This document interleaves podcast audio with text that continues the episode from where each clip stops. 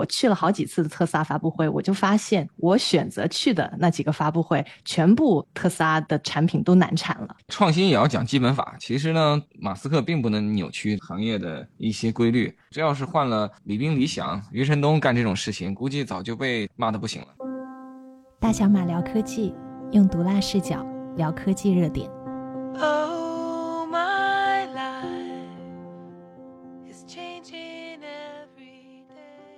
每周聊三 K 热点，我是小丹尼，我是大卫，我是电动艾玛。好，我们这次又邀请了依然一起来聊啊。然后我们先聊第一个话题：特斯拉电动重卡 Semi 终于投产。啊，我知道依然你从那个未来离职之后，也去了一家卡车公司，对吧？能不能给我们讲讲你为什么当时去的那家公司呀？我当时去的公司叫 G 七，他们是帮卡车公司搭建呃一套物联网体系，用数据呢去提升运营服务的质量。当然，因为在这个公司它也有一定的平台化的属性，连接了上百万台重卡，所以的话，当时确实对重卡和物流有了全新的认识。以前我觉得汽车工业、汽车消费品就挺复杂的，后来发现物流其实比车还要复杂。对，前段时间我看那个 Elon Musk 他发 Twitter 嘛，就说这个 Semi Truck 终终于要去量产交付了啊，就是感觉跳票好久了。因为我看了他这个发布会啊，其实是二零一七年底的时候，就是说这个 Semi 要发布，然后量产是说二零一九年就要交付，但其实现在都已经二零二二年了，相当于拖了三年了。而且那个发布会当时艾玛也在现场，能不能给我们大概讲一讲这个卡车呀？嗯，当时看的时候是觉得特别科幻，不只是这个车它的整个外形科幻，还有就是发布会。其实，在当时，如果你看惯了那些传统车企的发布会，你突然去特斯拉发布会，感觉就是简直了，像一个科幻电影那样。它其实是在一个飞机场搞的这个发布会，然后前面是你看到卡车开进来，后面就是一辆辆飞机在起飞，然后你视觉上呢，它左边其实就是 SpaceX。你能看到那个火箭，右边稍微远一点就是它的那个 Boring Company 在地底下挖洞，反正你就感觉是天上的、地下的，所有牛的东西都在那个场景能够看到。但是我去了好几次的特斯拉发布会，我就发现，好像我选择去的那几个发布会，全部特斯拉的产品都难产了。因为特斯拉发布会不是都要自费去看嘛，所以我呢就会选那种最有意思的，比如说 Model Y，我当时就感觉可能就是个 Model 3的一个加大版，所以就没有去。那像这种重卡啊、Roaster 啊，还有 Cybertruck 这种特别有意思的，我觉得会特别有颠覆性的，那就会去看。现在我总结下来就是，凡是你感觉特别有意思、特别颠覆的，基本都是难产，要过个三年、五年甚至更久才能交付。对，创新也要讲基本法。其实呢，马斯克并不能扭曲这个行业的。一些规律，他很多时候比较敢于放卫星，但是因为他今天是领军企业，人们对领军企业比较包容。这要是换了李斌、李想、余承东干这种事情，估计早就被骂的不行了。对，是的。不过我感觉他这个车就是拖了那么久没有交付，其实是有很合理的原因的，而且我觉得他这样拖着对特斯拉来说是对的。因为首先就是我看他的实车，当时就觉得有点过多创新了。比如说，就是很颠覆的，你把货车司机的那个方向盘就放在车的正中央，那肯定是让那个车空间更大，视野更好。但是其实这个你都不知道过不过车规的。然后这么大的变化，其实对于量产来说是挺复杂的嘛。还有就是他当时就觉得啊，续航要做到相当于八百公里，在那个时候一七年就这么说，一辆那么大的车，其实我们当时在现场讨论就觉得是不是会有很多问题，特别是在美国，它其实是有一个卡车的法规，就是你整个卡车不能超过 eighty thousand pounds，就相当于三十六万公斤的那个重量。如果你要续航那么多的话，那大家算了一下，就大概相当于你是要四千五百到五千四百公斤的电池了。那你其实给你的那个装货的重量肯定要比一个柴油的卡车要少嘛，所以像这种无论是工程层面的问题，还是因为过多创新造成的问题，再加上就特斯拉也有电池短缺问题，那一辆这种重卡要用相当于一辆轿车五倍多的电池，所以在这么多的问题下面，在企业层面选择推迟量产是绝对是正确的。其实他当时这个大卡车他推出来的这个样子，据说啊后来也有考证，就是照着那个 Nikola 这个公司去致敬的，或者说有。一部分抄袭的原因在里面，因为其实这个长得很流线型的这个车头设计是 Nikola 先提出来的。不过你看 Nikola 这个公司也很逗，它叫 Nikola，Nikola Tesla，很逗。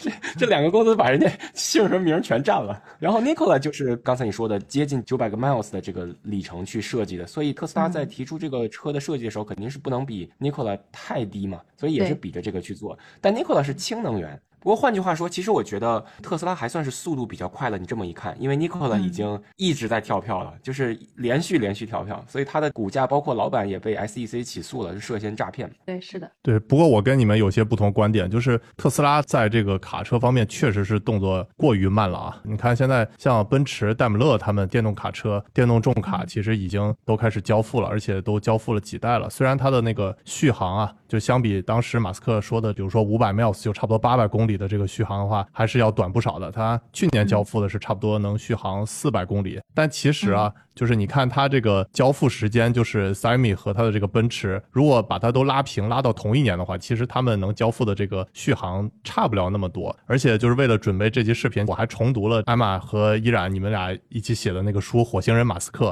其中有一段我印象还是挺深刻的。我不知道这是你俩谁写的啊？就是说马斯克其实特别擅长运用时间差，就比如说他发布会的时间，其实和他真正交付的时间还是中间会有个一两年。像这个 Semi 呢，就拖了很久了嘛，有五年。所以马斯克特别擅长用这一段时间，然后来去做这种横向的比较。这样的话，就观众会觉得哇，你这个发布的好牛逼啊！但其实这个车真正交付的时候就已经拖了好久了嘛。你应该拿这个发布会交付的时间和到时候的那个时间去横向比较。如果这么比较来说的话，只是看续航这个横向比较的话，它还是没有差那么多。对，是的。然后还有就是，我也在想，它的电池还是缺的嘛，它有很多工程问题还是没解决的嘛。为什么要在这个节点发狠话，就说今年十二月一号就要交付第一批的车？我后来我就翻到了，就原来是拜登的政府其实是出台了一个新方案，特别利好电动车，特别是电动卡车的。比如说这个重卡，呃，预计售价是十八万美金，但是根据它现在美国最新出台的这个补贴计划，啊、每一辆重卡其实可以拿高达四万美金的税收减免。那也就是说，你相当于车价直接减了超过百分之二十嗯。所以在这个时候，如果是特斯拉它不进入这个赛道，其实很多人，包括刚才丹尼说的戴姆勒，还有就是那个 Rivian，我觉得它也是，嗯呃，它已经投产了那个给亚马逊送货的那个中型的对运货车了嘛。那它转型成那个重卡也是相对来说比较容易的。还有另外一个一八年出台的一个政策，也是特别利好这种电动重卡的，就是呃，我刚才不是说它原来一个重卡它最多的那个限制就是只能八万 eighty thousand 八 pounds，百多，但是现在呢，如果是你是一个电动重卡的话，你可以多 two thousand pounds，所以整个包括这个税收的减免，还有载荷的增加，其实都是让一个司机他拥有一个电动重卡会比拥有一个柴油重卡要划算很多。嗯，对，不过也有挺多大佬就是唱衰这个电动重卡的，就比如说之前那个唱衰最大咖的就是比尔盖茨嘛，他公开表示过，电动重卡的话，其实就是主要因为它的这个电池啊，它非常重，而且就是因为它是要拖货嘛，就是拉了很多货，就比如说刚才阿玛说要拉，比如说八万磅，用的这个电池啊，肯定就是要更多嘛，整个这个东西又重，而且价格又高，其实很多人都不太看好电动的重卡这个之后的应用，他们觉得就可能这种生物燃料或者是比如氢能源啊，就这些可能会成为未来这个重卡的首选吧。那这个方面你们怎么看？对这个我比过一个横向的，因为首先这个重卡它其实是连续作业的，就包括为什么美国的卡车司机实际上工资很高的，就是嗯人均的价格是在十四万美金哦。你想想这个工资有多夸张？就我认识的一个天津老乡在洛杉矶开这个卡车，一年赚十八万美金。反正那个大哥跟我说呢，说这个行业就是有点辛苦，赚的多倒是多，而且这个车呀。他们作为生产力工具是连续作业的，就是它还有个副班，就是它是主班，还有个副班，所以就是一路开。平时他开的时候呢，有一个副班在后面躺着睡觉，然后两个人换着开。就比如说从这个加利福尼亚一直开到呃美国的东海岸，就这样开的。所以你想，他本身买这个车是贷款，为了快速回本，他其实是算时间的。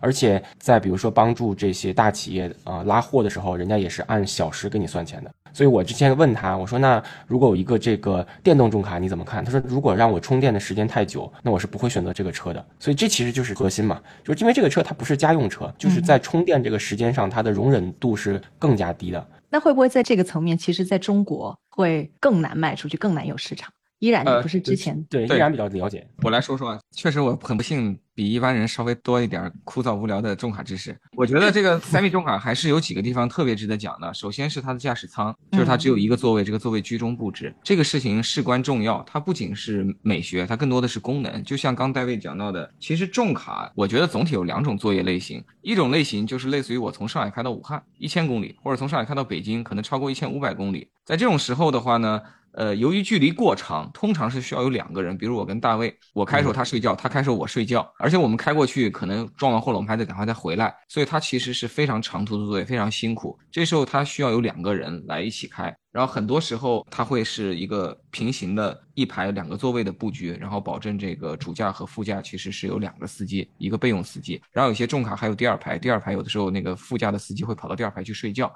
但是我们看 semi truck 这个布局呢，它是极简化的，它就一个座位在中间。所以我自己的判断就是这个车完全专注于刚才说的那种场景之外的另一个场景，就是中距离、中短距离的重载运输，也就是我估计会在三百到五百公里左右。这是它核心的突破的细分市场。这就相当于我们要运一个货，可能从这个洛杉矶到旧金山往返，就这种距离。这种时候呢，一个司机就可以非常好的完成了，完全不需要有一个司机去跟他去替换，对吧？然后他就把货运过去，运过去以后，可能要卸货啊，可能要这个做一点点调整，他可能要吃个饭，在那个过程中，他可能能够补一个电，然后很快货换好了，他再赶快回来。所以我觉得现在他就是知道电动车的短板毕竟是那个重量和续航，所以他设计的行驶里程必须是非常适合纯电动车的，就是它理论上它可能吹它七八百公里的纯电续航，但实际上它不是为了单程七八百公里的运输，它应该是为了三百到四百到五百这种运输去做的。这样的话，它能够保证它的补能也好，它的运输也好，包括这个司机单人去控制它，它的人力成本会很好。因为你两个司机在一个车上，那个司机虽然一直在睡觉或者在旁边休息，他也算工时费啊，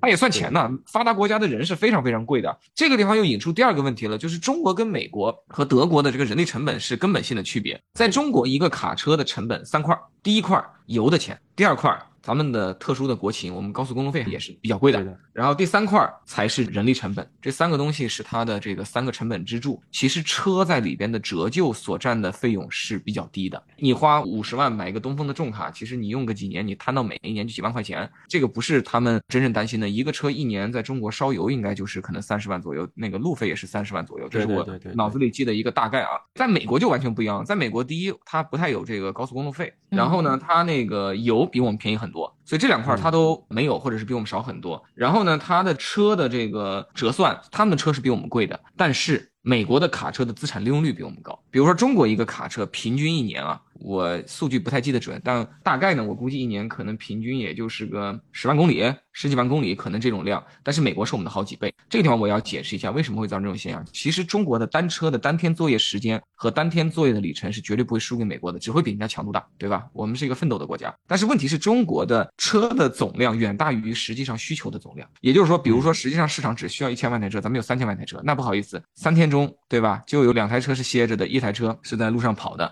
但在美国呢，它的这个物流市场已经高度成熟了，它上游是几个最大型的物流公司，所以它的资产的数量和呃运输的需求和卡车司机的这个劳动供应这些东西都是一个比较互相匹配的这个状态，所以它的车可以说利用率很高。啊，所以这几个因素我们比完了，你就会发现，就是马斯克做这个产品规划，我觉得是非常准确的。他的目的就是要人力成本最小化。这个事情带来的意义，在早期可能比家电和加油的区别要更大，因为家电在美国，我相信跟油比也没有多大的优势，不像中国，中国的家电比加油成本低很多。然后第二，它的那个电池的那个成本会很高，就算艾玛刚提到拜登政府给了补贴，那它呃成本高是一个客观的事实，而且电车的电池的重量会挤压你运货的负荷能力。所以相对来讲，就是说它的电车能够跑出来，我自己感觉跟它这个司机座位的布局有莫大的关系。而且我们要考虑到，特斯拉擅长的是自动驾驶辅助，它的野心一定是靠优秀的自动驾驶辅助，让这个司机在三百到五百公里孤单寂寞冷的这个行驶过程中，体力消耗是比较小的，比较安全的度过这个无聊的里程。这也是现在国内的很多自动驾驶的卡车创业公司的思路，就是他们努力的希望把一些单程八百到一千公里的这个事情呢，本来是双驾两个司机改成一个司机，他们的逻辑就是。如果我有非常好的自动驾驶辅助，我开车比以前轻松很多。那么以前两个人开的，我现在就一个人能开了。我觉得马斯克是在美国提前践行这件事情。然后我再说最后一个观点，就是为什么今天特斯拉要做这件事情？我觉得有一个很大的意义，就是这个赛道虽然说它比乘用车市场在美国肯定是小的，美国总共的重卡的保有量。我印象中可能也就是三百万台吧，三百万个重卡的保有量，它跟乘用车的量是不能比的。但是这个市场它有一个好处，就是这个市场是一个非常理性的市场。只要你是好的生产力工具，能帮商家赚钱，能比油车的那个重卡的效率高，它的替代速度会很快，而且可能考虑到美国的同行，我认为不会有什么人能跟他竞争。你看那个叫尼古拉那公司就是一骗子嘛，对吧？买别人的零部件，然后装上说是他妈自己的技术，而且你看看特别逗，他之前拍宣传片是找了一个沙漠，刚好斜坡，他从上面往下走，他那车其实开不起来。对，就这种公司，它是不配跟特斯拉竞争的。美国的汽车创业的这个赛道，优秀的这个力量，我觉得太少了。所以我感觉特斯拉杀到这里去，能够大把的卖车，然后那个借助补贴，借助现在四六八零这个新电池，可能成本也达到了临界点了。那它可以把这个市场做得很大。它现在的乘用车的增速，实际上大家会看到已经越来越遇到瓶颈了。它在中国面对激烈的竞争，在欧洲竞争也不会弱，在美国本土，福特跟通用多多少少也会赶上来。所以我觉得它是需要开辟第二战场的。对，这里补充一点，其实国内啊，确实做这个重卡物流特别卷，就包括疫情期间，其实很多重卡这些司机都歇业了。然后之前也是机缘巧合，加油的时候跟那个大哥聊天，然后那个大哥加油，一次性加油加了四千多人民币，就是你想他这个油箱有有多大？后来跟他们抽烟，他说：“哎呀，我们做这一行其实都是夫妻店，就是特别有意思，就是他跟他老婆两个人一起就是承包这个车，而且还不是像美国这种，就是说我在洛杉矶认识的这个大哥，他找了一个。”兄弟，他们在国内做这个基本上都是夫妻店，然后呢，盈利呢就是利润点来自于两点，一个就是疲劳驾驶，另外一个就是超载。所以你讲到这里呢，其实也挺心塞的，就是这么辛苦的一个行业，在中国反而是没有赚到特别多钱。夫妻俩一起去买这个车，相当于说两个人做了个小买卖，还得靠超载和疲劳驾驶来做。哎，说到这儿，你们有没有看过快手啊？有一段时间很红的那些，就是卡车司机两夫妇做的那种视频，就是那个。我要说两句，因为我在 G 七工作的最后几个月呢，我特别邀请了两位快手的这个网红司机到 G 七总部，跟我们的创始人老翟做交流，然后我全程。是跟的，我记得其中有一个司机叫驴哥，他有几十万的这个快手粉丝。我那天接待了两位这样的网红司机，而且其中一位把他的家眷也带来了，他的家眷就是真实的跟着他在中国的神州大地到处开车的这个状态。我给大家解释一下，为什么在中国这种夫妻老婆店占据了司机的百分之七十，真正的职业司机注册在一个比如说京东物流、顺丰物流或者是德邦物流下面的这种机构化、组织化的这种司机的比例却是一个小比例啊。其实本质的原因就是为了极致的降成本。今天我们中国的网友呢，买一个快递，有的时候什么九块九还包邮，这种极致的成本到底是怎么搞出来的，对吧？这个实际上背后就是非常多的人，三千万这个卡车司机应该说是一直在这个奉献，也其实是跟我们国家的那个劳动岗位创造能力还有限这个事实是挂钩的。他们的状态特别像什么呢？我小的时候，我记得在我家楼下的不远处有一块空地，那块空地经常坐着二三十个这个年轻的男性，然后有的时候就会有一个穿着小西装，拿着个黑色公文包。过来说，我今天需要有五个人，然后这二三十个人中就会有五个人过来跟着他走，可能是去工地里搬砖，可能是去干点啥。中国的卡车司机的生存状态就是这状态，就实际上每天咱们需要的有效的运输车辆，比如说就是一千万人次，但是有三千万人在干这件事情，所以呢，它的竞争是非常惨烈的，司机端没有溢价啊。然后呢，这个上游又逼迫物流不断的压成本，不断的压成本，然后为了压到一个极致的什么，我们的物流成本只有美国也许十分之一都不到，对吧？你在美国买个亚马逊，你看看快递多少钱？你看中国快递费平均是多少钱？把这个成本无限往物流端转运了以后呢？如果你开一个物流公司，你合法经营不超载，完全正规的经营，你这公司基本上离破产是非常接近的。因为你开了正规公司，你不是得有社保吗？你不是得有医保吗？你不得有交税吗？你还得管理，你还得 HR，然后你还得要有办公室，总之你各方面得合规，你的成本是很高的。但是如果把它变成一个纯粹的夫妻老婆店。这个司机相当于劳动者兼 CEO 兼财务兼 HR，他一个人实际上把大量的工种给兼了，不用发工资的，他的经营成本是最低的。就是个体户在最原子状态下的力量打赢了机构型的组织，这就是关键。机构型的组织呢，你需要有一套管理体系和标准，让员工去为你工作，你给他开一个固定的公司。但这个时候，因为他是在为工资而战，他的积极性无法被充分的调动，你总需要用管理手段去激活他。但是当司机作为夫妻老婆店的时候，他每运一趟，比如这趟运费一万。他算了算成本就三千，他心里挺开心的，这趟挣了七千块钱。这种激励是非常即时的，是非常直接的，所以能让他们直接拥有那种体系化训练后的司机还高的这种效率。比如说，大公司一直在控司机的油耗，希望你们开车的时候个个都是黄金右脚，对吧？百公里油耗控制在多少多少升。夫妻老婆店不需要控制，不需要培训，不需要管理，为什么呢？当一个人为自己工作的时候，他天生黄金右脚；当你为资本家打工的时候呢，再让你黄金右脚，他也是这个青铜右脚。这就是人性，对对吧？我在加油站跟他们聊的时候，哦，原来他们这个物流费啊是发油卡。为什么发油卡呢？就是因为免税。就首先他这个承包商可能买了几万块钱的这个中国石化的油卡，然后付他这个运费的时候是拿油卡付给他的。然后他油卡怎么折价呢？比如他卖给我说：“小兄弟，你要不要啊？你给我九五折就现金。”他是这样来的。嗯。哎，那我好奇一个问题啊，就是既然像你们说的，比如说在中国这些卡车的夫妻店过得很惨，那要在美国的话，那比如说他司机又很贵，那这其实是一个很大的痛点嘛？有没有可能就是通过技术的手段把它解决啊？就比如说我，哎，对，回看你问的好问题，对我回看了那个 Sammy 的发布会嘛，然后其中有一个环节我还是印象非常深刻，就是马斯克其实会把那个电动的卡车变成一个类似车队的感觉，就比如说未来有没有可能啊，就是这个卡车编队就像一列火车一样，第一辆车的话，它会有一个司机。后边几辆卡车就是跟着走就完事儿了。在技术方面，我相信应该还是挺好解决的。但是以后应用方面，你们觉得会实现吗？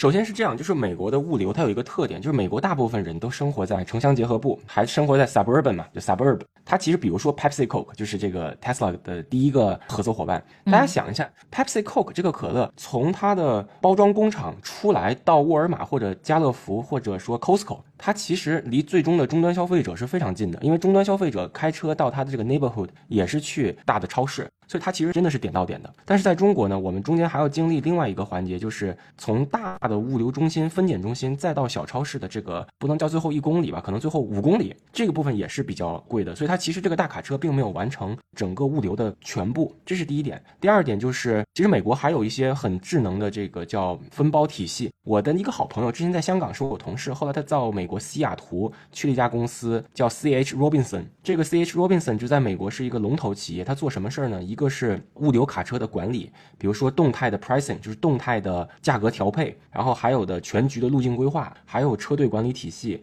还有一部分就是有点类似，就把这些车队的管理人，你把它注册在上面，他给你发社保啊，他帮你交税啊，他做一套智能化管理体系，就这样的一个公司也是有利润赚的。所以你想，美国连做这样的公司，它都是有利润赚的，所以这个行业。它的利润本身就是非常大的。对，是的，大卫这点也提醒我了。我感觉就是特斯拉其实进入重卡这个行业，虽然像你们所说的，它的这个车方面还是有很多创新的，而且它这个市场也是很大，利润率也很高。但是我感觉有一个最大的挑战，就是是因为特斯拉之前做的那些都是比较 to C 的产业嘛，就是卖 sexy 这几辆车。但是一进到这种 to B 的行业，就比如说给这个 Pepsi 可乐这些去供货呀，还有包括给这些物流公司供货的时候，那它不只是涉及到交付这个卡车产品了，因为我看到，就比如说梅赛德斯奔驰啊，它出了那个卡车叫 eActros，也是这种纯电的卡车。它不只是交付这个车而已，它其实是相对来说交付一个整体打包的解决方案。甚至我看它还成立了一个数字化服务团队，叫 eConsulting，就是专门给电动运输咨询的这种服务，有点像我们之后要去阿布扎比政府的电动转型的项目类似这种情况。所以虽然我觉得这个 Sammy 可能创新点还是很多的，但是它。要是整个特斯拉从 To C 的客户转向 To B，这点其实我觉得还是挑战挺大的，有点类似我之前聊的，就是大疆车载嘛，它在这个无人机 To C 的这些产品做得很成功，但是一做这种车载啊，我感觉整个的这些企业文化，包括各种方面，还是有点不是特别的匹配的，所以我感觉这个可能是未来特斯拉一个很重大的挑战吧。特斯拉现在它在重点招人，就是要招一个非常专的，而且比较庞大的，专门服务这个重卡的一个 service 的 team，就是解决你刚才说的那个问题的啊。然后我看到最近的一个新闻，就是它有一个测试的一个重卡在路上跑，然后就抛锚了。它就是在测试能不能他们的那个救援团队赶紧的过来帮忙解决这个问题。这个 C H Robinson 现在找了一个最大的自动驾驶合作伙伴，就是 Google 的 Waymo，然后 Waymo 专门为这个物流起了一个新的子品类。也叫威莫维亚就是相对于之前的那个 Robotaxi 叫做 Waymo One，这个叫 Waymo Via，然后这个 Waymo Via 整个这个大卡车上面的这些传感器，包括硬件配置是惊人的多，就是回头我给大家也是贴几个图。但是 其实跟他们聊天，这笔账是能算过来的。就像我刚才说的，这一个大卡车一个司机是差不多十四万到二十万美金之间嘛，那基本上这些传感器一年半就回本了，就是一百多万的传感器基本上就回本了。但是反过来说，就是这个东西如果放在中国，还是成本过高，人便宜价，便宜太便宜了。对在中国，这个物流的准入门槛、市场门槛非常低，只要你是一个会开车的人，你再娶了个老婆，然后你再 太扎心了。找个兄弟买也可以。一台买一台四五十万的这个车，然后这个车呢你也不用对吧，全自己付，假设首付百分之三十，你也就是十几万，你就可以成立一个以你为个体户的物流运输单位了，然后就去接活。要因为呢，很多人还是想找份工作嘛，那这个工作也是还可以的一个工作，它能够确定性的拿到一个月，比如说一万块钱左右的收入。中国的很多工作是不能够确定性的拿到一万块钱的收入的啊，所以这个事情会吸引前仆后继的大量的个体户不断的进场。这种个体户现在在中国对吧，加在一起可能有近千万啊。然后呢，他们因为靠人，也就是靠小米加步枪的这个能力，也能把中国物流搞得现在是世界上效率几乎最高，然后成本几乎最低的这样一个状态。这导致了很多的科技应用，其实在中国难度比较大。就是刚才大卫说的，就是那个科技的那个成本很难被吸收，因为人便宜。哎，那依然你是不是就是因为这个原因从机器离职了呀？那那倒不是，我当时在机器工作，主要是因为那时候跟未来有一份一年的这个合同，这个合同有比较多的约束。差不多这个约束结束以后，我肯定还是想回到消费品行业，跟那个人打交道。因为就像你刚才提到的特斯拉的挑战，就 G 七或者说是特斯拉的 Semi Truck，或者说是这个德邦快运，你说来说去，这类公司都是在做 B to B，B to B 是充分理性的。它没有那么多的花花肠子，最关键的就是你把成本降下来，把效率搞上去，客户就会买你。你也不需要性感，然后你也不需要跟人做太多的沟通，没有沟通的意义。所以的话，这可能跟我多年的行业经验是非常不吻合的。所以我肯定还是想回到，比如说像智能电动车，在这个市场你需要跟人打交道，在这里我们才谈品牌，再谈产品体验啊。当你搞卡车的时候，你是不谈产品体验的。我相信特斯拉的那个座椅里没有通风、按摩。和这个理想的大彩电、大冰箱，这都不会有的。特斯拉的 Sexy 车型也没有通风，也没有按摩。理想的，所以你说肯定会有说实话，你说到这个洗衣机，沃尔沃的这个大卡车还真的有，这里面家电三件套它都有，因为确实是长途开，微波炉也有，电视机也有，洗衣机也有。这个事儿一聊就又超纲了。如果我们去发达国家看看人家的卡车，再看看咱们中国的卡车，对吧？你这里就会谈论到这个人的劳动环境啊，包括我们对对劳动者的这个尊重和这个匹配啊，那各方面的情况那还是不一样的。发展中国家、发达国家还是两种国家。不管美国那些议员在投票中怎么把我们投成发达国家，我们事实上现在就是个发展中国家。就是他们说看三个东西就知道这个国家发不发达，一个是公共厕所，一个是监狱，一个就是卡车里。我有一个问题啊，想问依然，可能会有点扎心，有点敏感啊，而且我相信你在机器工作的话，肯定会对这个问题有过测算。就是你刚才也说了嘛，我们中国有差不多三千万的这种卡车司机嘛，那现在的这些传感器啊，各种激光雷达啊什么的，那它现在成本会比较高，它目前肯定是不会把这些卡车司机给它替代的。但是据你们测算的话，大概多久说这种卡车的话会成为自动驾驶啊？可能会把这些司机都给逐步替代了。呃，我觉得在我的任何的内部会议中，我从没见过这样一个时间表。我自己感觉现在呃，业界不太有能力判断时间表，但是这个趋势业界是有判断的，但是不好意思说，因为说出来的话你政治不正确。我觉得技术的第一步是先要做到降低卡车司机的工作强度，从而把很多需要两个司机搭档干的事情变成一个司机，一个司机需要辛苦干的事情变成可以轻松的去干。而且因为现在也存在一个现象，虽然中国的卡车司机失业最多，对吧？有三千多万个卡车司机，但是你会发现大多数的司机是四五十岁的，大多数的司机是上一波人，他们非常吃苦耐劳。现在你想找九零后、九五后司机，难度比以前要大。因为年轻人不愿意干这么辛苦的事情，他愿意在城市里干一个月薪五千的，也不愿意干一个很辛苦的月薪一万的卡车司机的活。所以，如果卡车不因为技术和产品改进去提升这个工作中的从业体验，未来会越来越难吸引这个人力资源啊，这是一个事儿。但是长期来讲呢，比如说咱们往后看个十五年。我觉得那天的自动驾驶技术可能真的会把人给直接替代掉。到那一天就是实实在在的失业，但是在那一天不是这一个行业的问题。如果连重卡这么难的事情都被自动驾驶替代了，早就有很多的低端服务业或者说基础服务业的岗位会被机器替代掉。我觉得这是一个人类社会非常重大的变化。有人是很乐观的，他说：“哎，蒸汽机来的时候，纺织女工也被替代掉了。”但我不是这么看的。我觉得这次人工智能的革命，如果再替代掉人，这不是那个当年蒸汽机这么简单的，因为你不可能让那么多人都跑出来做真的非常有个性和创意的工作。我自己不是这样想的啊，以我有限的这个判断。美国这边的情况会更加复杂一点。就第一个是卡车工会是有无比强大的 lobby 的这个能力的，就无论是在美国国会还是在地方州政府。所以他们的利益首先是要得到保障的，而且呃十几万美金是一个 decent job，是一个非常好的工作，对于教育水平没有那么高的人来说。这是个非常好的工作。还有一点就是，美国实际上是面对这种是劳动力短缺的，它不是像依然刚才说的，中国是这个僧多粥少。美国这边是运力的需求量很大，但是能干这件事情的人没有需求量那么多，所以这也是导致它的工资很高。那么在基于需求量很大、人不够多的情况下，并且人力成本很高的情况下，还有技术成熟度相对于中国更高的情况下，高级辅助驾驶和自动驾驶是很快就会被上的。像美国这边做的比较头部的企业，在大卡车领域。голове Waymo，还有 Aurora，还有一个中国开的公司吧，叫图森，其实做的还是比较靠前。当然，具体的时间表也还不是特别明朗，因为我看了他们的这个技术路径，包括财报，还都是在持续亏损的状态。不过，刚才我已经讲了这个大前提，那么基于这个大前提，其实这个事儿什么时候赚钱，我觉得也就是咱们往后数四五年的事儿，而不是像依然说的要可能十几年。所以估计可能二零二五年是一个比较大的转折点，就是在重卡领域，自动驾驶或高级辅助驾驶已经是可以赚钱。钱的了，呃，戴维，我问一下，你说的是赚钱的分水岭啊？我刚说的是彻底人就没有了，不需要人了。你说的那个赚钱的环境下，还是需要有人介入的，对吧？只是强度变低。人变少，对对对对对，嗯，反正我听懂了，就是在西方，比如说美国的话，可能就替代卡车司机的这个步伐会更快一些。在中国的话，像依然说的，就是可能先优先是改善卡车司机的这个工作环境，还有就说把两个人变成一个人。我感觉依然你不愧是搞过公关的，我感觉把两个人搞成一个人，不就是砍一半的人吗？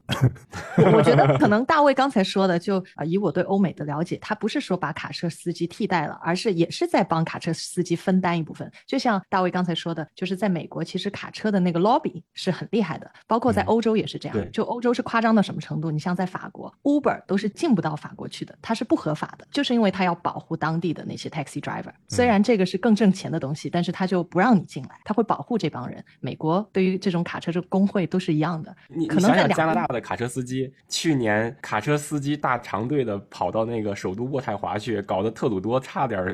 连这个总理都当不成了。所以他们的实力确实很强。对，我觉得这个事情肯定是非常渐进式的。就我刚说的二 T 一这个事情，也只能在长途重卡线路上能实现嘛。嗯，那有一些中短距离，其实它本来就是一个人开。你现在自动驾驶辅助，也就是让人家轻松一点，也没法把人砍掉，没法带来非常明显的这个经济价值。这里边还有一些阻碍啊，一个是法规，政府什么时候愿意修改法规，让这种高速公路上真的让你去合法的。两个变一个，明确条文支持你，这是一个疑问。那法规的背后实际上是他要看这个社会的接受度。在美国呢，在加拿大呢，可能更多的对吧？人家工会带头闹事儿，人家是摆在桌面上的。但在中国呢，可能就是桌面下会担心很多东西。我们国家的高速公路上的这些重卡的这种事故率，其实一直是比发达国家要高的。啊，为什么会高这么多呢？因为我们的超载，我们的比较凶悍的驾驶是比人家严重的。这又涉及到我们对吧？追求时效性了。中国消费者今天顺丰上买个东西，恨不得当天就能收到，或者明天就能收到。整个物流行业的神经是高度紧绷的，费用是高度紧绷的。有时候你开车在高速上，你可能个人也有体感，就如果有时候你挡了卡车司机，他就会用大喇叭吵你，他们的脾气是极为暴躁的。他们是没有一点点斯文的，但是你能怪他吗？他自己生活很不容易，然后背后被那个商家压制的特别惨，跟那个美团和饿了么的那个快递小哥是一模一样的道理。嗯，然后呢，在这种呃高速本身不是那么稳定，而一旦涉及到重卡发生道路安全，这个事故的危害是小轿车的十倍以上啊！所以如果我们运用一些新技术，结果出了事儿，这个责任谁担，对吧？甚至这个一些行政上的人可能都要受连带的责任。所以这些事情的推进，我认为他们会非常非常的慎重。它涉及到的东西是跟社会安全呐、这个行业的公信力啊，甚至政府的公信力是相关的。对，所以我感觉以后电动卡车它可能优先就是在那种固定的线路吧，或者是相对来说比较封闭的区域先行驶。所以我觉得自动驾驶卡车要创什么样的效益，我觉得这事儿还可以慢慢谈。现在第一步，我觉得是纯电动卡车在中低里程的线路以及混合动力卡车的节油这些事情带来的收益是实打实的。嗯，这些收益能有效的改善这个公司的业绩，从而推动他们去采购这样的新型生产力工具。这个对特斯拉这样的企业是非常非常有意义的。对，对，在美国有个大牛，他就算了一笔账，特斯拉他自己说这个重卡能够保证开一百万英里嘛。然后呢，如果一个柴油卡车和这个电动重卡都是开一百万英里的话，那就是那个电费啊、呃，开完一百万英里大概是在十九万美金。然后那个纯柴油的那个就是差不多八十万美金，所以差别还是很大的。这个就是实打实的能省钱的企业会考虑的很重要的因素。对，包括那个特斯拉他自己宣传的时候也是重点去宣传，它能帮这些买主节省三年差不多二十万的这个燃油的这种费用。然后它这车的话，如果是五百英里的那个版本的话，是卖十八万美金，然后三百英里版本卖十五万美金。反正这些都是实打实的，他想去宣传能帮这些买主节省的钱。嗯，不过就是我也听那些卡车司机会说，他有很多的数据还是不明确的。比如说你说那个零百加速，其实对于普通卡车司机来说是没鸟用。用的，但是你的那个 braking distance 刹车速度这个很重要，那特斯拉就没零百加速。对，包括我看奔驰的他那个卡车负责人也是怀疑特斯拉这些数据，他说如果这个真的 Semi 开始交付了，他也会买两辆测试一下，拆一拆，因为感觉他这些数据已经违反物理法则了啊。小时候我看动画片《擎天柱》这个大卡车头，那时候感觉啊，这个车头怎么做的这么魔幻？后来到美国发现每个车头都长这么大。大小马聊科技，用毒辣视角聊科技热点。Oh, my life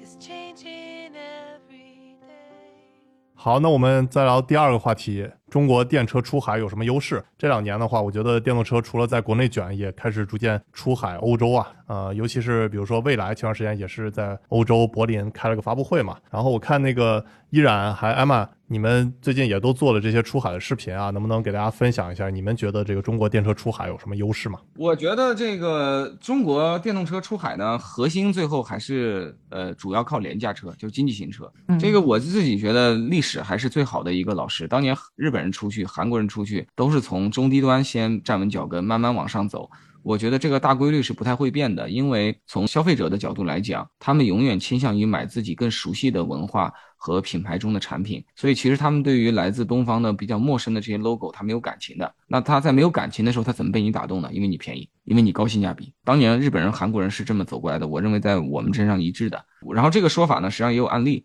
如果我们现在去看一下中国现在出海出的最好的几个品牌啊，其中有一个品牌就是这个上汽的 MG。嗯那 MG 为什么在全世界去年全球就卖了三十六万台呢？我是说中国之外的全球卖了三十六万台，比在中国本土卖的还多。核心原因就是 MG 这个牌子，人家还是有感情的，人家还是认识了很久很久的，所以结合你的这个还可以的逐渐增长的产品力，他们比较容易下单。但是中国可能其他很多的本土品牌在国内比 MG 做得更好，产品可能绝对不会比 MG 差，但是在出海这件事情上，那很明显更加的困难。因为你要让大家去接受一个非常陌生的 logo，这个沟通成本那是非常漫长、非常旷日持久的。所以我觉得，尽管未来去了，但是我并不想说高端是我们的机会，我想说中低端是我们的核心机会。但是我想讲的第二个点就是，我觉得中国汽车出海这件事情，其实十几年前就在做了。我当年刚进这个行业的时候，我们就一直看奇瑞每年都在海外卖车，然后奇瑞做这件事情做了十几年了啊，然后现在它的成绩不错，它现在每年在海外应该三十万以上的量是有的。上汽也做了十年以上了，上汽现在三十万以上的量也是有的。这个事情需要长期的这个耕耘。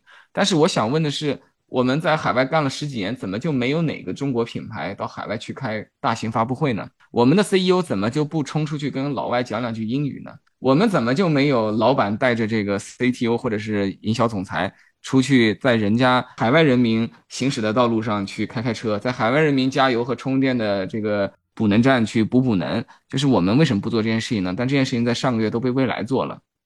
未来给你点个赞。对吧？这就是最成功的营销。最成功的营销就是你的领袖要身先士卒，去想人民群众之所想，做人民群众之所做，然后用人家的语言，在人家的地盘上跟人家说点亲切的话，有什么难的呢？对吧？为什么咱们有的品牌搞了几十万都不干这件事情？是因为这个上海的房子比德国好住吗？依然，你上次还说跟你的 X 跟你的未来没关系，我感觉关系大着呢。对，而且我感觉依然你这话术非常巧妙啊，感觉把它圆回来了。我刚开始听你说便宜才有市场对，对便宜，那我感觉这不就是背刺未来吗？背未来那车都是三十万到五十多万的嘛，这不就是明确的不看好未来的电动出海吗？结果哎，第二段把它圆回来了。你要是又能够经济实惠，又有这种好的沟通，那不是这个生意更棒嘛？对吧？未来只是做到了他一贯擅长的事情，哦但是我是觉得，就是说现在让全世界接受中国高端品牌，难度确实是很大的。华为的那个 Mate 手机出去也花了好多年才有一些成效，然后快要收获确定性的这个成果的时候呢，就被美国狙击了嘛。我觉得未来出去，毕竟它的价格摆在那里，它要培育市场，要把量做起来，它也是需要这个时间的。我觉得你刚才说的关于便宜的那个特别对，因为我有一个挪威的朋友，他是挪威的一个电动车的 KOL，他做过一个问卷，问了一千个人，如果你要买中国的电动车，你会被它什么东西吸引？其中最多人回答的就是便宜。那我觉得我们中国这个车便宜，它背后其实的优势是非常多的，因为造便宜车的地方很多嘛，印度的车也很便宜。那我们有什么跟他们相比的优势呢？我觉得首先第一个就是我们有巨大的市场，我们本来这个规模效应，无论出不出口都已经有，所以这个就让我们本身就可以比他们做的更便宜。然后还有第二个呢，就是跟很多的国家比，无论是发达国家还是比我们落后的国家，我们的人民都是真的在血液里面就是更勤劳、更有危机感。你无论是欧美的国家还是东南亚。非洲这些其实没有办法跟我们比的，就是在经济上，他还是没有我们用功，所以我们人的那个劳动效率也会更高。然后还有就是，我现在在看这些中国车出海，我就觉得，就全世界来看，我们都是有最完整的产业链、最齐全的供应链。美国也只不过是有支配，就是说全球完整产业链的能力，但是它是没有像我们中国这么完整产业链，而且我们卷的就是不只是说人在卷，整个不同的地方也在卷。可能美国它那种互联网的东西就集中在硅谷，车的东西就是传统车企就会集中在 Detroit 底特律。但是你看我们，比如说那种经济的，我们就有大湾区、长三角、环渤海，真的是不止人卷，地方也卷。所以就是我们这么多的这些因素都支撑着我们可以长期的做便宜而且质量相对好的性价比产品。这个是我觉得中国车出海的第一个很重要很重要的优势。然后还有一个呢，也是我看他的那个问卷给我的一个启发，就他们其实如果是买一个这种比较异域地区的品牌的话，他们是很想有以前自己没有探索过的一些功能。这个我觉得也是我们中国一个边缘的优势吧。就是我们很多的车都是照着特斯拉的优点去抄，照着特斯拉的缺点去打。就比如说特斯拉它的服务不行，那我们就搞一个服务更好的、服务更高端的。然后特斯拉没有什么价格区间的车，我们就马上搞哪个价格区间的车。特斯拉没有电吸门，那我就搞电吸门；特斯拉没有座椅通风，没有座椅按摩，我们就搞座椅按摩、座椅通风。那这些都会让欧洲的消费者或者其他国家消费者都会嗯有不一样的、更多元的体验。我觉得这些都是中国很明显的优势吧。嗯我觉得中国现在的那个汽车出海，相当于当年日本在国内练完级以后出海的威力的三倍，嗯其实就是刚才艾玛说的这些原因。其实我们的实力已经非常强了。嗯然后我最近因为也对出海很感兴趣，其实我已经在做相关的一些采访和研究。我已经录了两期节目了，一期是跟我在新西兰的朋友，一期是跟挪威的朋友，他们都是汽车的多年的发烧友，或者本来就是我的前同事，拥有十年以上的汽车行业的工作经验。然后他们站在当地去看这个车，然后我自己从他们的观察来看啊。老外，即使是高傲的北欧人和与世无争的新西兰人，接受我们的车没有任何问题。这件事情在接受度上其实很简单。其实这个事儿我觉得也不难理解，就是我们回顾一下韩国车在中国啥时候崛起的？答案是二零零二年的世界杯，韩日世界杯那一年，基本是它崛起的一个分水岭。在那之前，韩国车在中国有那么一点点量，但是形象很 low，车也很差。二零零二年，韩国车开始正式崛起了。那你说我们中国人呢？我们崇拜点德国货、法国货、意大利货、日本货、美国货也就算了，咱们什么时候崇拜过韩国货？从来不崇拜。那为什么韩国现代的伊兰特、索纳塔和那个起亚 K 五还一度在中国卖的不错，价格也比中国的本土品牌当时是贵百分之好几十？为什么呢？很简单，绝大多数消费者他脑子里啊没有那么多的意识形态。当你的产品有确确实实的性价比和优点的时候，这些事情会超越意识形态的。当年我们买伊兰特、买索纳塔很简单。他们比帕萨特和凯美瑞便宜，而且是便宜了好几万。那对我来讲，能便宜好几万买个车，反正油耗也差不多，反正车嘛不就是开，很多人就能接受它。所以中国车走出去，现在最大的优势就是这一点。其实十年以前，中国车在一些西欧市场打不开，为什么？那时候你的车出去是便宜，但是人家一开以后发现设计极为丑陋，质量很差。万一坏了，零部件要修，海运还得等两个月，服务跟不上，就各方面你是非常不行的。在那个时候，大家对你印象很差。但是今天经过中国车企在过去十几年的升级之后，我们的产品今天出去了。首先，其实让海外的消费者会越来越放心的，就是质量口碑。因为发达国家的这个老百姓最怕的是这个质量问题，因为他们的人工成本太高了，修车保养，对吧？耽误他的时间去处理这些事情，这个事情是他最不愿意支付的成本。这跟中国不一样。我们在中国消费者现在你买吉利、长城、比亚迪而不买大众、丰田、本田的一个核心原因，是因为你感觉我们自主品牌的车配置很高，设计很 fancy，看上去总是。降维打击，其实，在海外不是这样子。他们的消费者其实会年纪更大、更成熟，看车的时候呢，呃，态度更理智。他们看的东西跟我们的消费者看的不一样。但是，咱们不管在质量上，还是在这种视觉和功能体验上的这种感知的这个体验上，其实我们两块都进步了。所以，我觉得出海这件事情啊，只要不遭遇政治上的极端的封锁，我觉得是非常非常乐观的。对，我也赞同你们，就是我觉得首批中国电车出海的，它也是比较这种低端车，而且我也觉得像未来，它也会赞同你们的观点。所以的话，它相对来说刚开始卖这些车呀，啊，三款车，ET 五、ET 七，加上它那个 ES 七嘛，发布会叫 E L 七，其实都是很贵的车，所以它刚开始就不卖。我觉得也是因为是不是之前在挪威卖，然后感觉卖的效果不好啊，所以这次就搞了这种比较特殊的叫订阅模式，这样就是有点像国内的那个悦享租车的那种感觉。虽然我没买过未来。的汽车，但是我其实那个悦享服务还是在中国体验过两次，这其实就是相当于让这些老外啊能比较低的成本去体验到这个未来这么贵的车嘛。确实，你像让这些欧洲人花那么多钱买一辆就比 Model 3、Model Y 还要贵的这个车的话，我感觉刚开始卖不太出去。所以我觉得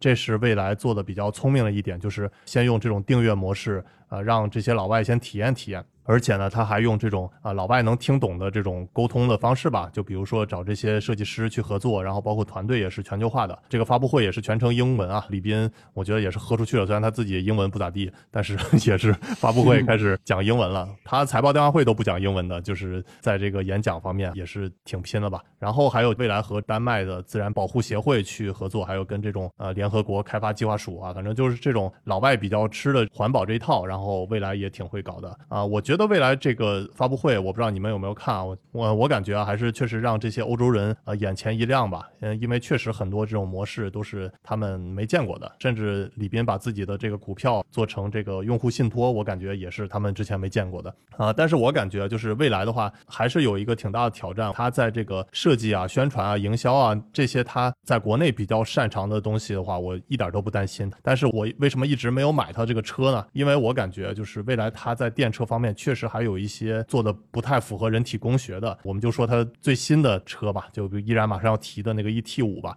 反正我自己试驾了，就感觉最明显的人体工学问题就是它的这个座椅偏高嘛，因为它那个电池堆的比较多。然后它的那个方向盘啊，我感觉用的还是那个 ET 七的那个方向盘。这样的话，就是方向盘过大，座椅很高的话，你它这个方向盘又不能升的足够高的话，反正我试坐的时候，它这个驾驶位的话，就是腿部空间极其小。然后欧洲人是很高大的嘛，对，欧洲人又很高大高会比我们对对对，我觉得像一米八以上的这种人，类似我这个身高的坐的前排，会有一些类似这种人体工学方面的问题。所以我感觉整体下来，就是比如说我们拿未来举例，我确实觉得像他做这种出海的发布会啊，然后包括建 New House 这些换电啊，都是非常创新的，我们也是特别支持的。但是在车方面，我觉得这个也是未来还是需要去提高的，尤其是适应这些北欧人的身高啊。嗯，是的。然后还有就是你们刚才说的一个很对的点，可能我们会很在乎一些就是配置很高，然后设计很 fancy。但其实越是发达的国家，我感觉他们就是越崇尚那种很 effortless 的、对很无感的那种美学。对，是的，所以这个本来是我们中国价格卖的比较高的车的一个卖点，但是其实你到这种非常发达的欧美国家，这一点就黯然失色了。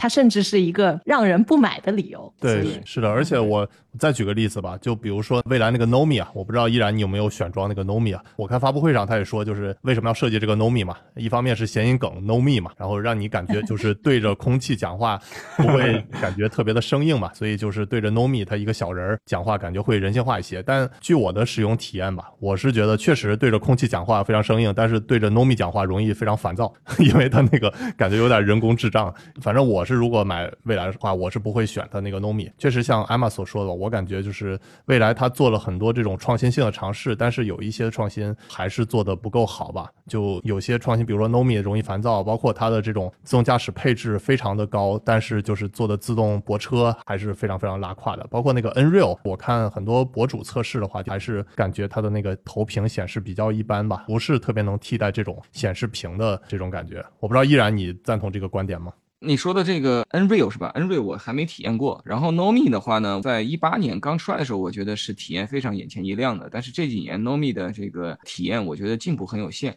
呃，但是我选 ET 五的时候，我全选了，我大概只有那个 Alcantara 或者是这个什么 Napa 座椅，我只有这个面料升级没有选，然后我其他的配置都选了，然后我也选了两个个性的颜色。我自己购买这个车的动机呢，第一是因为我觉得在中国做电动车行业的一个研究者和顾问，我不可能不买一台蔚来。我当年本来是要买 ES 六的，但因为那时候要离职嘛，对吧？你不可能在离职当天喜提 ES 六，这不太合适，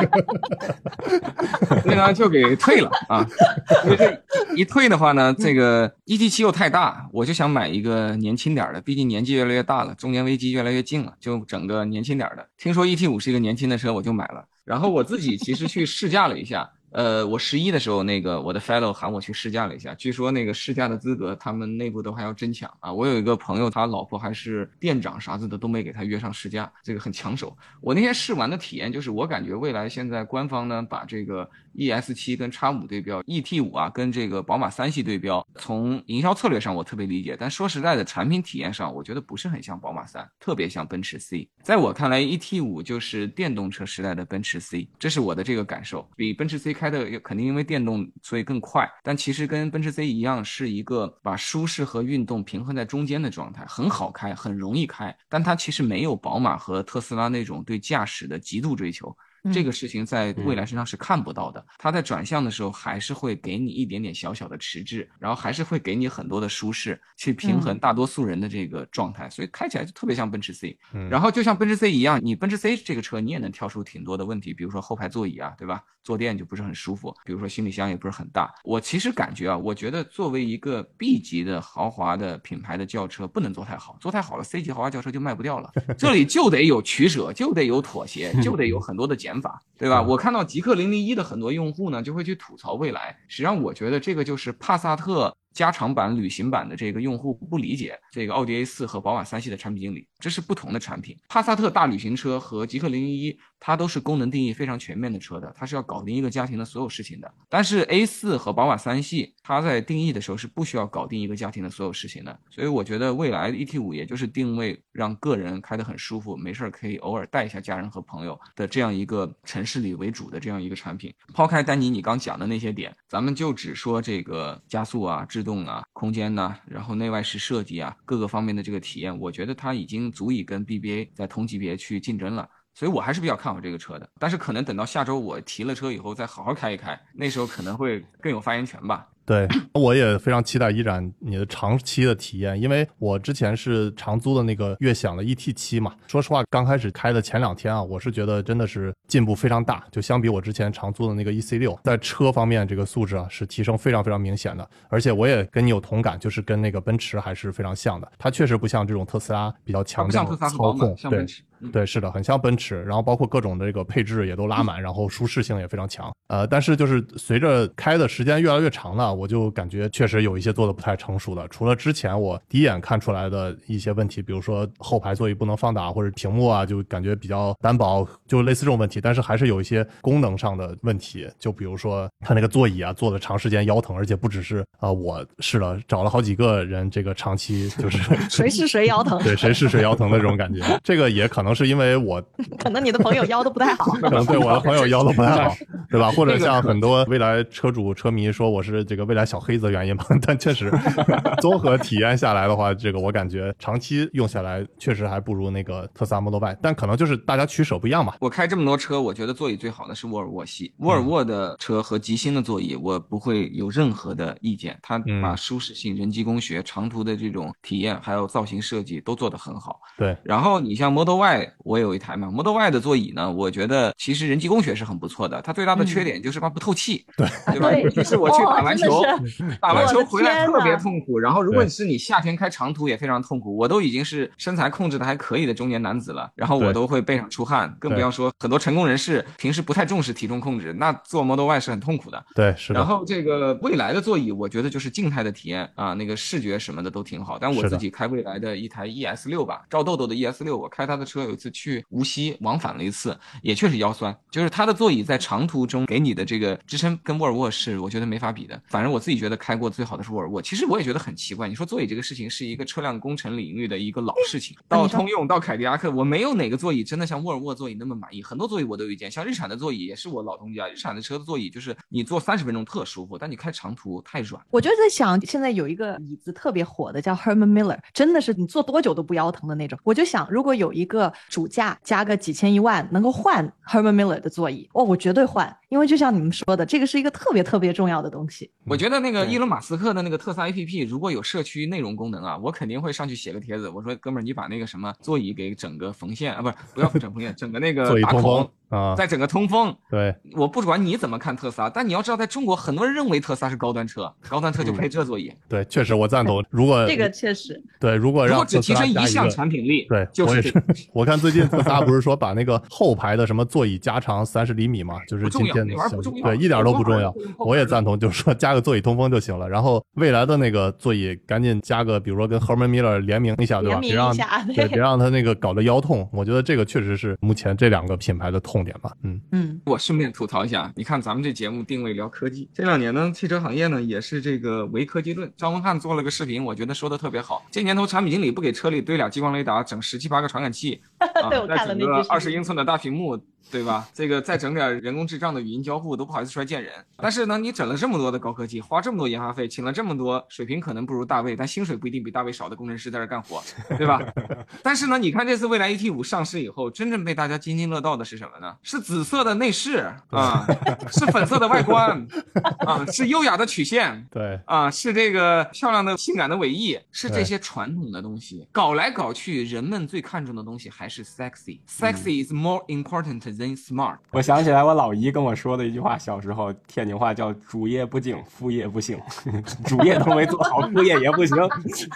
对对，包括你看我们吐槽最多的，其实也都是座椅这些传统的东西。对啊、嗯 s e x y 这种东西才是最原始的生产力，物理世界的这些最经典的东西，对吧？座椅啊，造型的比例啊，对吧？这才是最经典的生产力。对这个 David 他们搞的高科技是挺重要的，但是我们是锦上添花，对，不一定。适合嗯，每一个人、每一个车品牌、每一个车型。就算适合，那也是很多时候它是一个部分。这个行业现在大家都有点太矫枉过正了。我觉得所有的 CEO 和产品经理和营销人要好好学习一下 ET 五的整的那些颜色。为啥一个颜色也没啥高科技，就让用户掏五千一万的加？啊，你整了那么多的激光雷达，用户选装的时候说去你妈的不加。对，实际上你看，我们经常聊整个自动驾驶，聊算力，聊激光雷达线数。说到底啊，老百姓在选车的时候，他的感官上是看不到算力，也看不到激光雷达线数的，那些都是堆数字、堆 BOM。但是他能感受到的就是坐在车内的这种感觉，就是摸上去的感觉，闻到的气味，他看到的这个世界。这个其实我觉得才是比较左右大家真正最后买车的。对啊，特斯拉是一个高科技公司，那特斯拉首先是 Model S 造的性感好看，Model S 要是不性感好看，当年再把屏幕撑一倍也不好使。那是，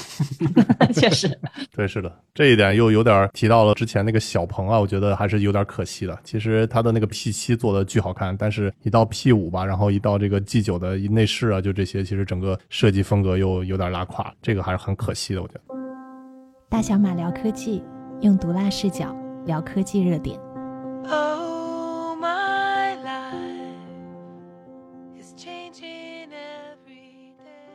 我们继续聊第三个话题，合肥做对了什么？这其实也是我们之前一个系列，就是聊各个国家吧。我们之前聊过新加坡、越南啊，还有这个网友留言说想听我们聊聊这个中国的城市。那聊城市，我就首先想到了就是和未来关系最大的这个合肥嘛。对吧？这个大家也都知道，之前的合肥投资救了未来，所以我们今天想要聊聊合肥。对于合肥，你们了解吗？嗯，我觉得合肥其实是一个挺神奇的存在，因为它其实是在我们国家东部嘛，其实是东部最贫穷的省，跟周围的什么浙江省啊、江苏啊这些都不能比，而且它还不沿海，所以它其实在经济上也是属于二三线城市，本来其实是没有什么优势的。那，我们看它现在比较能拿得出手的东西啊，一个就是中国科技大，一个其实我觉得就是它政府牵头投资的一些引进的一些高科技的产业和企业，一个是中国科技大，一个是这些政府投投的这些企业，看似啊没有什么交叉，但其实两个的那个策略是换汤不换药的。我看他们最早的时候，中国科技大，我就想一个这么牛的大学，为什么会选址在这种二三线的城市？其实就特别有意思。原来它最早呢是五八年建校的，是在北京，在首都。十年之后，中苏关系恶化嘛，然后他们就有点怕北京万一被炸，一被什么你那些研究院呐、好的大学、学生啊、人才啊都没了，所以呢，他们就当时就很多的校舍就要分到别的一些没那么知名的一些地方。当时最早中国科技大是想选到湖北和河南，结果呢这两个省呢觉得哇，突然间要来那么多的学生，到处都穷嘛，那个时候中国，那我们都没有粮食供应，这样不太行，就拒绝了，就不想让他过来。结果呢，就是合肥他当时有一个高官叫李德生将军，他就跟中科大说，就是再苦再穷也要把好苗子留住。反正最后就合肥让中科大进来了，当时是把整个安徽省最好的校舍都给了中科大，而且呢，因为合肥其实是在淮河以南，冬天是没有暖气的，但他们就嗯单独破例给中科大供暖，然后还保证电力的供应。那个年代其实停电是很平常的嘛，就连那些大工厂都是轮流停电的，但他们政府就专门发公文说，宁可市政府停电，也要保证中科大供电。其实后来国际形势是有缓和的，很多学校都搬回北京，但是中科大就选择留在合肥，就是因为合肥当时对中科大很好，而且在中科大其他的省都不要他搬过来的时候，他要。所以我觉得同样的故事，其实现在又发生在很多企业上面，就是当一个企业可能在别的省都混得没有那么好，或者人家不收他的时候，合肥的政府就慧眼看到，哇，其实这个是一个以后超级有前途的、很有潜力的企业，一个产业，所以就把他拉过来。刚开始的时候，很多人都会觉得合肥像一个接盘侠，对冤大头接盘侠，但其实我觉得他是一个捡漏捡宝专家。嗯，对，是的。而且我看那个央视采访过合肥他们的这个领导，他说了一句话，我还印象挺深刻。他就说他要先跟人家共患难，然后再去同富贵。在这个未来汽车投资案例方面就非常体现。因为我看就是在未来找合肥之前，他其实这个李斌谈了有十八个城市，合肥是他谈的第十九个城市。这也说明这个肯定合肥不是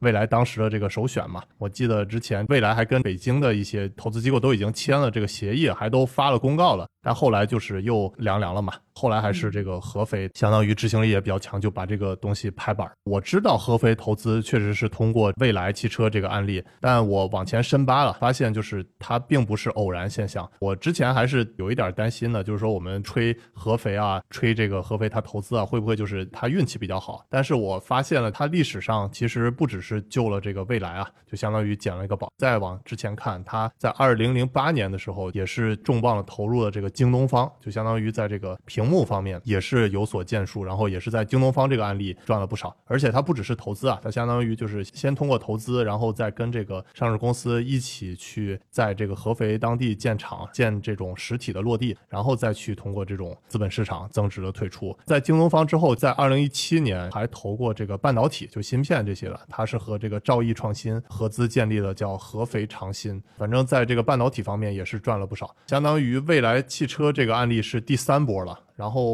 嗯呃，我看它这个未来汽车之后的话，去年也都开始就比如说引入了这个各个车企，我看它现在已经有七个车企都是在这个合肥区入驻，然后有项目。嗯最近两年就比较大的入驻就是比亚迪，比亚迪它也要在这个合肥一期、二期也是投入很多，我看一期要投一百五十亿，然后二期也要投一百五十亿。在二零二一年的时候，它的这个产量是十四点五万辆。那我看了一下这个未来财报，差不多三分之二，就是未来交付有九点一万辆，相当于占这个合肥市的这个整个车的产量差不多三分之二。那它之后引入比亚迪啊，包括其他车厂的之后的话，那相当于就是会把这个量级要一百三十二万辆。所以的话，整体来看，我觉得呃，除了新能源的话，它之后还要去重点投入像比如说 OLED 屏幕啊这些。整体来看，我觉得合肥确实还是一个相当于本身的它的这个资源不是太好，但是就是通过投资啊，通过这些产业的入驻啊什么的，我觉得还是做的非常厉害的。而且还有一个挺有意思的，就是很多那些政府投企业的话，都有点像乱撒胡椒粉那种，就投很多个企业，然后打水漂那种。但是合肥可能也是因为它资源有限嘛，所以它就很定点的投一家公司。其实它的那个投资的 style，我觉得是跟这个大卫可能会更了解，就是跟新加坡的淡马锡有点像的，就是他拿国家的钱，就相当于做一个风投，投一些很有前途的产业，投一些很有前途的企业。但是不一样的呢，就是新加坡的淡马锡，它纯粹是为了增值。那个资产，所以它会在全世界都投资。但是合肥它是专门投会对合肥发展好的那些企业，所以它其实就是结合了国外的这种比较先进的投资理念，加上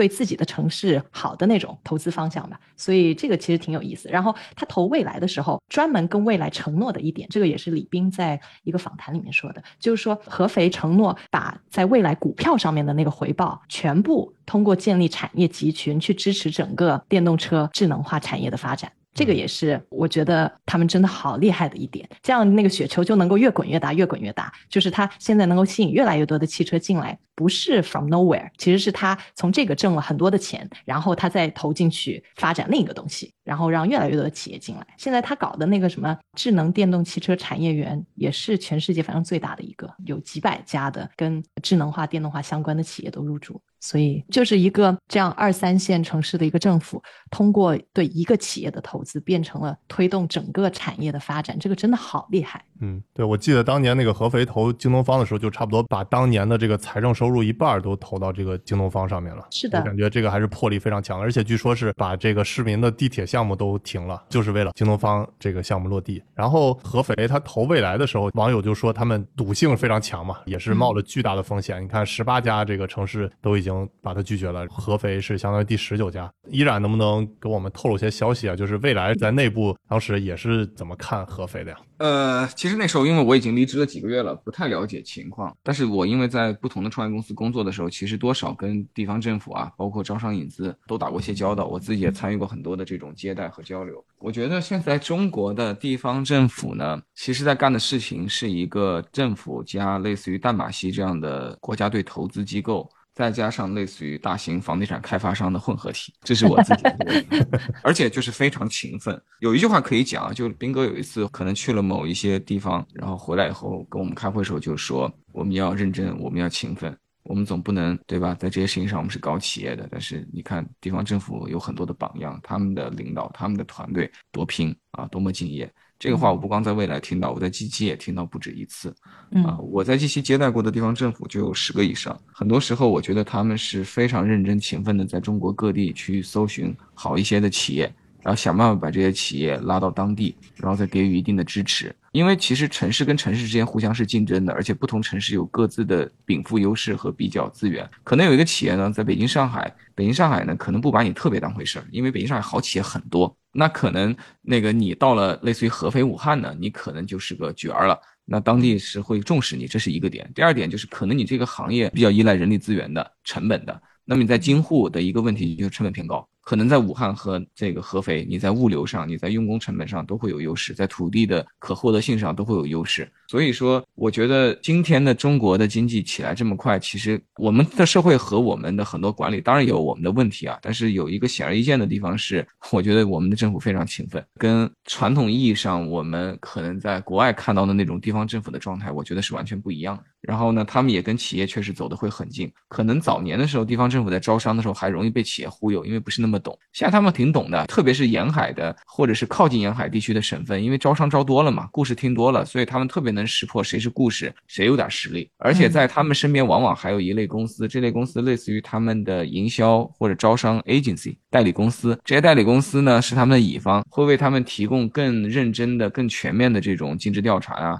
行业分析之类的，去佐证这些政府的这个投资判断。所以呢，他们的投资判断的有效性其实也会比当年要更好。看了这么多，你会发现，其实真的跟那个专业的投资机构已经是很类似了，在风格上。对吧？只是说这个钱呢，它不属于私人资本，它属于国家队的这个体系。当年合肥投未来的时候，也是通过四条线去调研未来汽车嘛，而且就是他这个李斌周围的朋友都被这个合肥的他们那个相关的投资机构人打过电话，对，都做过尽职调查。而且我感觉还有一点就是依然刚才说的，我觉得很有道理，就是像沿海这些城市吧，它确实是已经见多识广了。就比如说合肥啊，它周围其实有很多这种竞争对手啊，以城市为单位的，就比如说南京啊，还有这个常州。啊，那个理想在常州，这个上海就不说了。还有就是呃杭州嘛，就比如说那个去年的时候，我记得这个领跑它其实想要把这个二期工厂放在合肥的，但后来又跑到杭州了。因为一方面领跑它这个总部就在杭州，另一方面的话，我觉得也是杭州可能给的资源更多吧。所以整体来看的话，我觉得也是在这个圈里头非常非常卷啊。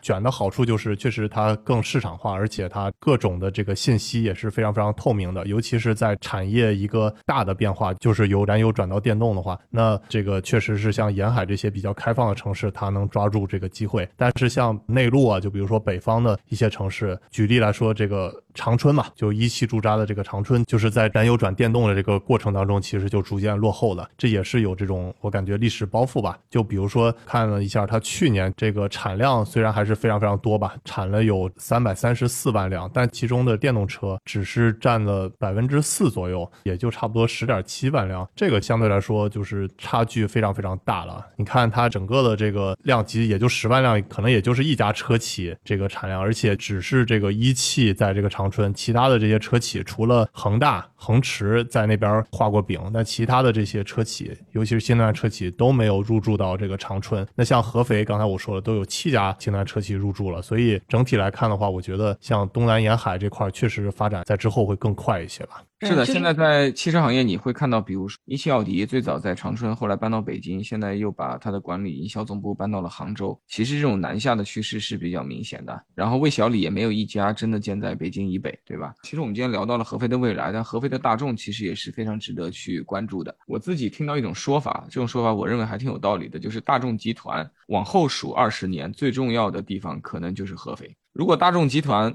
往前数二十年啊，最重要的地方可能是长春或者说北京。因为大众集团就是因为把中国市场做好了，在全球成了一个举足轻重的一个汽车行业的力量。它的奥迪啊，它的大众都在中国，包括保时捷都有非常好的表现。然后这个呃传奇故事呢，就是靠对吧？这个北京、长春和上海的这个三角形来做到的。但是下一个二十年，这个事情可能会在合肥了。它现在在合肥有非常庞大的这个布局，而且它在资本上是一个更加独立的这个状态，不像在上海和长春，它是一个非常典型的合资的一个结构。当然，这个事情我现在还没有太多的信息，我只是分享一个观点。对，然后我觉得就是像刚才我说了，长春它是没有反应过来，但是有一些城市吧，就是它也是那种比较传统的车企入驻的，像那个武汉嘛，武汉其实就是东风嘛，像东风这两年做的也这个我感觉不太行啊，就比如说他做的那个蓝图嘛，像去年和今年上半年销量也都没有特别起来，所以就是像武汉的话，如果只是靠东风一家来说的话，我觉得也是有可能成为像长春一样的这个城城市，但是像武汉转型就相对来说比较快一些，我看这两年也是把小鹏也是拉过来了，然后还有把那个吉利下面的，就比如说路特斯啊什么，都是放到武汉了。所以之后的话，我觉得一方面看这个东南沿海啊这些这几个城市，合肥啊、常州啊、杭州啊、上海这些的，看能不能起来。然后另外就是说看这个武汉啊或者是西安啊这些比较内陆的城市转型够不够快。我觉得这个其实是之后新能源呃重点观察的吧。你还想听我们大小马聊什么科技主题呢？欢迎给我们评论留言，顺便点个关注。我们下期再见。Oh, my life is changing every